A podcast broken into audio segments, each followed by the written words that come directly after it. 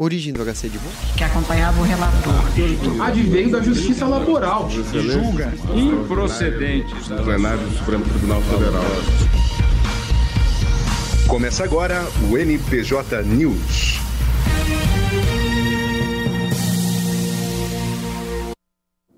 Muito bem, pessoal, começa agora mais uma edição, nosso episódio de número 39 do NPJ News. E mantendo o nosso compromisso de manter a nossa comunidade acadêmica sempre muito bem informada, na bancada, na minha companhia, sempre muito especial, a presença do professor Lucas Rosa. Diga oi pro pessoal, Lucas. Olá, pessoal, prof. Lucas aqui e ao lado do grande professor Lucas das Oliveiras. É sempre um grande prazer compartilhar esse momento ao lado do professor e hoje nós temos uma pauta quente, professor, inclusive com reflexos do direito internacional. Hoje está ah, demais. Iremos diversificar o nosso portfólio nesse episódio. Muito bem, a primeira pauta, professor, sem mais delongas, é a seguinte: habeas corpus não é via adequada para atacar ato de governador sobre exigência de comprovante de vacina. Habeas corpus, professor, para que serve isso aí? Muito importante esse ponto aqui. Nós estamos diante de um remédio heróico. O habeas corpus ele é uma ação constitucional que tem a finalidade de garantir o inafastável, o indelével direito de liberdade. E nesse contexto todo, chegou-se ao Superior Tribunal de Justiça uma demanda, uma demanda concreta, um habeas corpus, que discutia ali a legalidade de atos normativos do governo, de um governo estadual. E nesse caso, o de, decidiu o Superior Tribunal de Justiça que não é o habeas corpus o instrumento processual adequado para esta para esta demanda, não é essa via que deveria ter sido utilizada neste caso, prof. Mas só para delimitar aqui algumas especificidades, existindo uma norma de natureza ali inconstitucional, qual seria o caminho? Por onde que a parte poderia ali instar o judiciário? Por qual mecanismo, prof? Então, nesse caso aqui, pessoal, era uma pessoa que impetrou o habeas corpus em favor dela mesma, né? E aí a argumentação foi: olha, existe uma lei estadual, uma lei aqui do Rio Grande do Sul, que eu entendo que me cerceia a liberdade, portanto eu quero que essa lei não seja aplicada a mim. Só a forma de construção aqui da, da estrutura, ou ao menos é isso que é possível se depender da leitura do, do acórdão em si, foi muito em relação à constitucionalidade ou não da lei estadual que estabeleceu essas restrições em relação ao direito de locomoção. E aí é firme a jurisprudência no sentido de que esses remédios processuais, eles não servem. O habeas corpus, o mandado de segurança, e aí a gente pode colocar os demais remédios, eles não servem para fins de discussão da lei em abstrato. O que é isso? A lei em tese. Saber se a descrição da forma como a lei está lá publicada, se ela agride ou não à Constituição. É preciso que se traga discussão para um ato específico, para um contexto específico. E aí, por causa disso, por causa da impossibilidade de se discutir via habeas corpus ah, o controle abstrato de constitucionalidade, então foi denegada a ação. Né? Não foi conhecido o habeas corpus para essa finalidade, teve recurso na sequência e também não teve êxito. E o que, que seria, então, agora respondendo ali a, a pergunta do professor Lucas Rosa, quais são as ações que discutem a constitucionalidade em tese, ou esse controle abstrato de constitucionalidade no direito brasileiro? Nós temos a ADI, a ADO, a ADC e a ADPF. São quatro ações responsáveis aqui pela discussão do controle abstrato de constitucionalidade, professor. E, prof, é, o habeas corpus, só para fixar um ponto, e é um assunto que sempre me chama muita atenção, quando que ele surge? Tem algum fundamento? De onde vem o habeas corpus, a ação de habeas corpus? Muito bem. O que nós temos é o seguinte: lá na Magna Carta Libertatum, nos idos de 1215, isso aqui era tudo mato, né, professor? Tudo mato naquela época. Uh, lá na Magna Carta Libertatum você tem um grande acordo entre barões, clero e o rei à época, o rei João Sem Terra, para que o rei não se metesse em alguns assuntos de interesse eh, específicos ali dos barões saxões. Então, naquele caso, professor, aparece um compromisso do rei dizendo: olha, eu reconhecerei a aplicação da, do direito da terra, law of the land. Né? E ali tem toda a questão de, se evitar prisões arbitrárias, porque da prisão ia para execução, ia para o cumprimento de uma pena. Então sempre tinha algum tipo de problema que seria a privação da liberdade em si não era o problema, mas você tinha que tirar o cara da prisão antes que ele sofresse o cumprimento da pena em si, que daí era amputação de alguma coisa, alguma coisa cortava lá da pessoa, torturava, enfim, alguma coisa não boa acontecia. Aí é o seguinte, se colocou isso na Magna Carta Libertatum, mas não tinha o procedimento específico para regulamentação. Somente em 1679, lá no século 17, é que aparece o Habeas Corpus Act, que é então a consolidação e o reconhecimento do IC, a autoridade pública não a obedecer o compromisso de se abster-se aqui de prisões arbitrárias. E se houver uma prisão arbitrária, como é que eu resolvo essa bronca aí? Aí vem o Habeas Corpus Act, que é a regulamentação da ação de habeas corpus, uma das mais sagradas aqui na tradição de direitos humanos. E uma das mais atacadas também, exatamente por isso, porque ela representa de fato um grande empecilho ao exercício arbitrário do poder pela autoridade estatal quando pretende prender. Habeas corpus vem de temos o corpo. O corpo de quem? Daquele que foi preso, daquele que poderia sofrer punições no próprio corpo, e aí por isso tragam um prisioneiro, tragam o corpo daquele que foi detido de forma arbitrária. Muito bem, professor, que aula, mas ainda nesse contexto, a Magna Carta de 1215 ela também foi conhecida como um documento institucionalizado para conter o Estado, naquela perspectiva de princípio da legalidade. Também era essa a ideia quando da elaboração desse documento, olha, criar mecanismos aqui de contenção do Estado? Sim,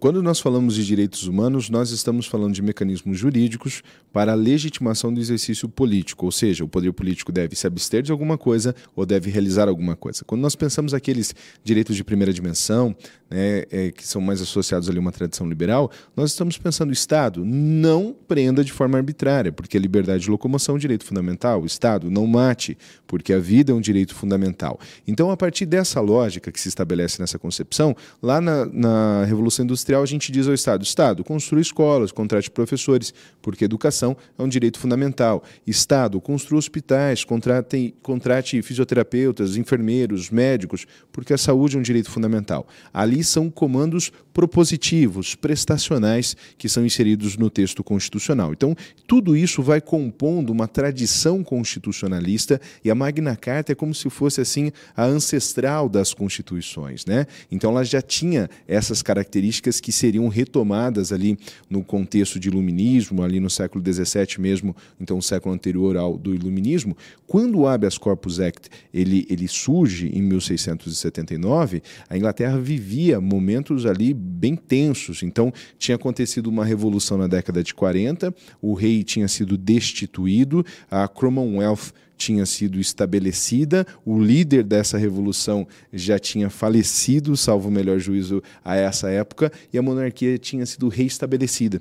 Só que você tinha um rei católico que tinha um parlamento protestante, eles se odiavam e viviam tensionando. As divisões religiosas aqui, elas eram demarcatórias de times políticos.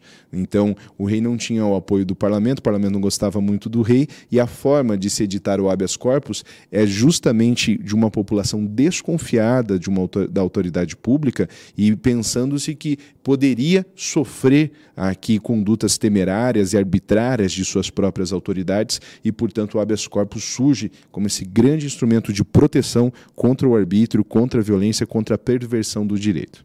Que aula, professor. Enquanto explicava, tive aqui diversos insights, os quais guardarei nesse primeiro momento, porque já pensei nos direitos de primeira, segunda, terceira, enfim, quarta dimensão, e nós estaríamos em um outro contexto, e que seria certamente uma aula, mas a nossa pauta é grande, professor, então Beleza. então tenho que Vamos passar para a próxima. mas estou com expectativas para os próximos programas. Se você também está com essa expectativa, sempre nos acompanhe, porque retomaremos esses assuntos nos próximos encontros com o meu grande professor.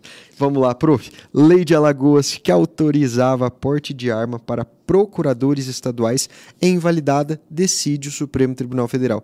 Prof, a minha pergunta, a minha dúvida aqui, pode uma norma infraconstitucional estadual possibilitar, então, o porte de arma às pessoas?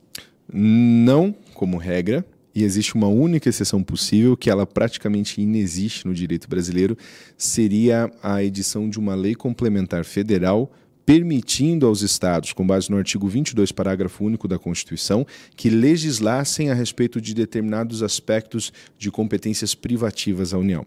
Como a edição dessa lei complementar não aconteceu aqui e ela raramente acontece, é mais fácil você vê um unicórnio do que uma lei dessa, é, as leis estaduais, então, não possuem a competência, os, os estados não possuem competência para legislar a respeito de porte ou posse de armas, basicamente a respeito de nada que diga quanto à produção de, de material bélico né, e todas essas questões afeitas e pertinentes. Aí o pessoal lá no estado de Alagoas tentou legislar e, e criou uma lei complementar estadual, aqui é número 7 de 1991, lei estadual complementar número 7 de 1991, que regulariza aqui ou que trata do funcionamento da advocacia pública do estado de Alagoas. E aí isso gerou a ADI número 6985, 6985, que foi julgada agora e reconheceu que sobre esse assunto de porte e posse de armas os estados não possuem competência para legislar e, portanto, a lei é inválida, ou seja, ela é inconstitucional. Pessoal, e é bem importante esses casos aqui, porque esse é um caso relativamente simples, né? A previsão dele a respeito foi de relatoria aqui do ministro Alexandre de Moraes, e assim, tem prova da OAB que às vezes é só isso que cai em direito constitucional, só essas questões de controle de constitucionalidade e competências. Então, é um absurdo que esse tipo de conteúdo pode te ajudar na tua preparação para concurso, na tua preparação para provas da OAB. Então, é, esse tipo de notícia é um tipo de notícia que vale a pena você estudar e, e reouvir e procurar no site do STF, ficar bem atento quando você escuta, porque num primeiro momento parece até meio chato, meio quadradão assim, que fala sobre competência de Estado, pacto federativo, não é um negócio assim tão legal igual ficar discutindo o tribunal do júri, que é né, muito professor? melhor, aliás, né, professor? Não tem dúvida. Mas é bem importante, cai em várias provas aqui, então por isso que a gente traz esse tipo de notícia para auxiliar o máximo possível. A gente não pode entrar no dia e fazer a prova com você, mas tudo que a gente puder fazer antes aqui para te auxiliar na tua preparação, a gente vai fazer e essa é uma das melhores formas que a gente tem para se dedicar aqui à profissão da docência. Prof, mas antes de passar para a próxima pauta, só para cravar um ponto que é super importante, às vezes eu também fico ali com um pouco de dúvida aproveitando essa oportunidade que tenho, qual é a diferença de competência privativa e exclusiva, professor? Vamos lá. Competência exclusiva, ela não tem uma fixação expressa no texto constitucional, mas se reconhece como sendo competência exclusiva da União aqueles incisos arrolados no artigo 21 da Constituição Federal. Lá nós temos um conjunto de competências materiais, também chamadas de administrativas. A dica aqui, professor, é que elas sempre começam com verbos. Sempre começam com verbos em contraponto às competências privativas. As competências privativas, elas são competências formais ou legislativas e elas sempre começam com um substantivo, com um objeto, em relação ao qual se confere à União a possibilidade de legislar a respeito. Então, só de você identificar ali o verbo, você já consegue fazer a distinção das competências. E mais uma dica, uma referência complementar. Olha, Lucas, tem um monte de incisos nesses artigos. Como é que eu faço para saber na prova se isso vai ser uma competência da União ou se isso vai ser uma competência dos Estados? É verdade que decorar vai ser difícil mesmo, mas a, a dica complementar é sempre procurar adjetivos associados à União, como, por exemplo, federal, nacional, internacional. Quando aparecer essas referências, essas palavrinhas chaves aqui, essas competências serão associadas à União como regra. Pô, como é bom ter um professor de direito constitucional próximo de nós, né? Poder tirar essas dúvidas que são sempre muito difíceis, mas com um professor desse agora, até eu tô já a par das competências Já, a gente já vai chegar na parte do penal aqui também, de consultoria do, do penal. E nesse contexto, professor, partindo então para a nossa próxima pauta, a primeira turma do Supremo Tribunal Federal autoriza extradição de italiano considerado, note só, professor, um dos foragidos mais procurados da Europa. Caso grave, a pessoa estava foragida no território nacional e houve ali a autorização, portanto, da extradição pelo Supremo Tribunal Federal. Professor, é possível a extradição de um ser humano e caso essa pessoa, partindo aqui de um exemplo, de uma hipótese, fosse brasileira, seria possível a extradição? Muito bem, vamos lá então. Extradição é quando tenho uma relação entre dois estados, um estado condena uma pessoa e fala: olha, Pega o Rocco, o Rocco Morabito nesse caso aqui. Ele está aí no Brasil. Brasil, aqui ó, manda para a Itália que aquele foi condenado por tráfico internacional de drogas. Então, eu quero que ele cumpra a pena aqui porque teve o processo, foi um processo regular, com do process of law, com devido processo legal, aqui devidamente observado, e ele acabou sendo condenado ao fim e ao cabo. Tá, beleza. Então aí isso chega para o STF, o STF analisa e vê se tem o atendimento aos requisitos, como por exemplo o tratado internacional ou promessa de reciprocidade entre os países, que não haja aqui o risco de tortura, que não haja também aplicação de penas vedadas pela Constituição, como de natureza perpétua ou pena de morte, penas cruéis. Então a gente nunca vai extraditar alguém onde a gente sabe que a pessoa vai ser punida a perda de um membro, a ser submetida a processos de flagelação, como chicotadas ou coisas do gênero. Né? Uh, então, nesse, nesse caso aqui, se atendeu, se cumpriram todos esses requisitos necessários, detração da pena, se ele já cumpriu alguma parte da pena aqui no Brasil, ficou privado da sua liberdade em relação ao cumprimento da pena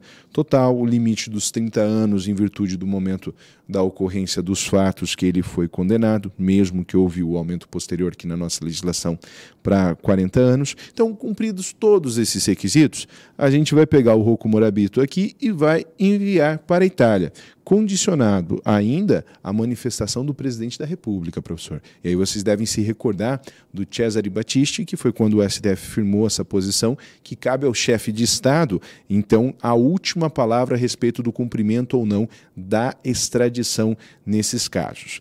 E aí a pergunta do professor, a segunda pergunta, em relação à possibilidade de uma extradição de brasileiros. O professor tem dois fenômenos aqui interessantes a título de exceção, mas a regra, de acordo com o artigo 5º, inciso 5 51 da Constituição é de que não, não é possível a extradição de brasileiros natos, em hipótese alguma, e de brasileiros naturalizados. É, seria possível se o cometimento de crime fosse, seja, é, for anterior a naturalização ou se, se envolverem com tráfico de drogas aí a qualquer tempo, mesmo depois da naturalização. Mas o brasileiro nato, por exemplo, ainda que ele se envolva com tráfico de drogas, ele não pode ser extraditado.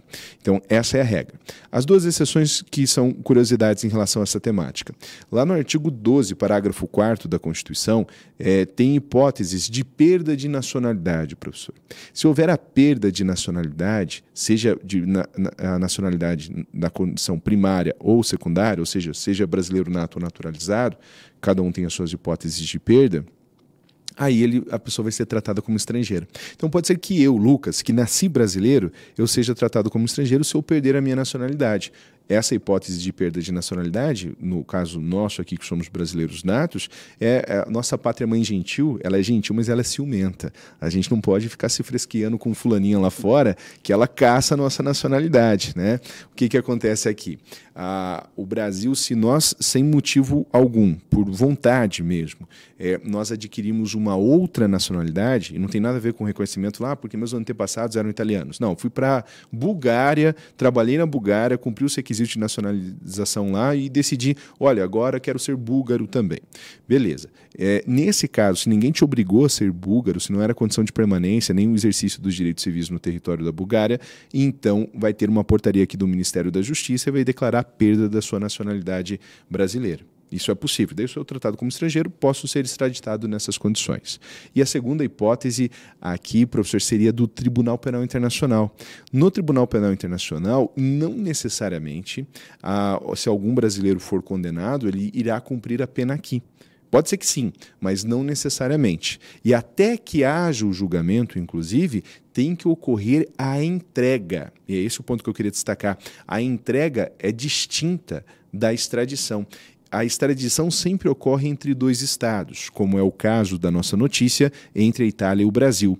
Como o Tribunal Penal Internacional não é em si um estado, na outra ponta tem o Estado brasileiro, mas a, a relação aqui se estabelece com uma instituição de direito público internacional, então, nesse caso, nós entregaríamos um nacional e esse nacional eventualmente poderia sim ser um brasileiro nato nesse caso, porque a vedação aplica-se somente à extradição e não à entrega. Então nós poderíamos entregar um brasileiro nato para que ele fosse preso lá em Haia. Eles chamam de hotel em Haia, de tão legal que é a prisão. Tem, tem um, um hotelzinho lá pro, pro pessoal. Ah, deixa para lá esse hotel. Pro... Aí depois, se fosse condenado, aí sim, eventualmente ele poderia vir cumprir pena aqui no Brasil. Então, essas duas curiosidades em relação à extradição. Prof, eu tenho que pegar o gancho aqui porque nós estamos num contexto também, aqui nessa discussão, sobre teoria geral do Estado, lembrando lá daqueles elementos que compõem o Estado, o povo, o território, a soberania, e também nesse contexto de nacionalidade do povo, das pessoas. Mas a minha reflexão aqui é a seguinte: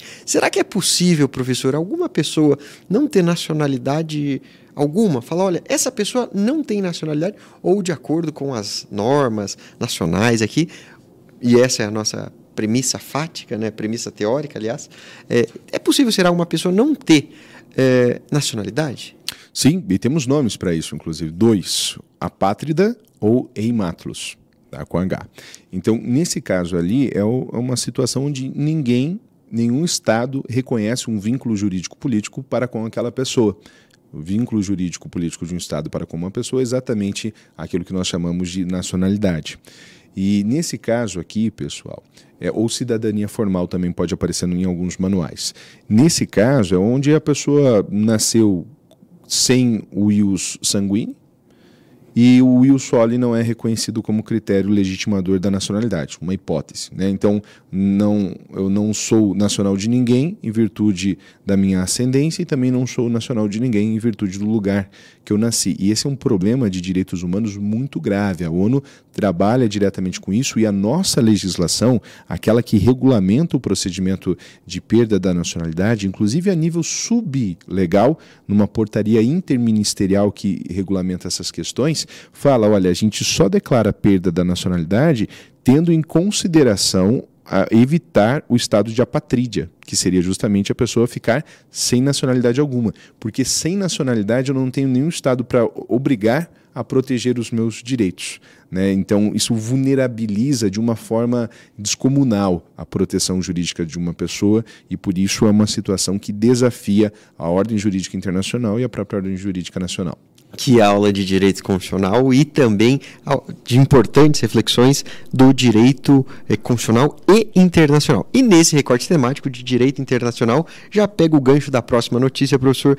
Brasil é condenado pela Corte Internacional de Direitos Humanos em caso de feminicídio ocorrido em 1998. Professor, como assim uma condenação do Estado brasileiro por um fato tão grave como esse? O que aconteceu para que houvesse essa condenação? Muito bem. O que acontece é o seguinte: nós temos uma convenção é, americana sobre direitos humanos, lá da década de 60, então 69, o Brasil é, ela é de 69, o Brasil ratificou por meio do decreto 678 de 92, e dessa forma ele ganhou status, a convenção ganha status de supra legalidade e infraconstitucionalidade, ou seja, o Estado brasileiro, de forma soberana, decidiu e se comprometeu com os outros estados da Organização dos Estados Americanos a obedecer determinados standards ou determinados dispositivos normativos que compõem aquilo que a gente chama de Sistema Interamericano de Direitos Humanos.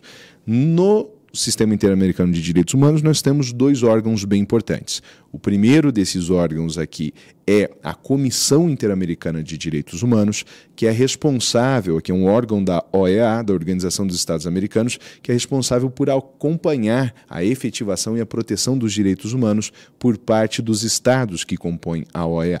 Então faz relatórios, monitora, vê se tem alguma situação que precisa de uma medida mais emergencial, e essa comissão, ela recebe petições tanto de pessoas físicas como de organizações, então denúncias de qualquer é, pessoa aqui é, de violação de direitos humanos por parte dos estados. Nesse caso aqui não há condenação de pessoas, mas apenas de estados. E aí, pessoal, nesse caso aqui o que importa a gente destacar é que se a comissão entende que há uma grave violação de direitos humanos, ela encaminha o caso, a partir das denúncias que ela recebeu, para a corte é a comissão que leva o caso para a corte ou um Estado também pode propor. Aí as organizações e as pessoas já não têm mais acesso direto à Corte Interamericana de Direitos Humanos. A corte é composta por juízes imparciais eleitos em assembleia dos próprios estados, então são os estados que acabam votando na composição da corte, e aí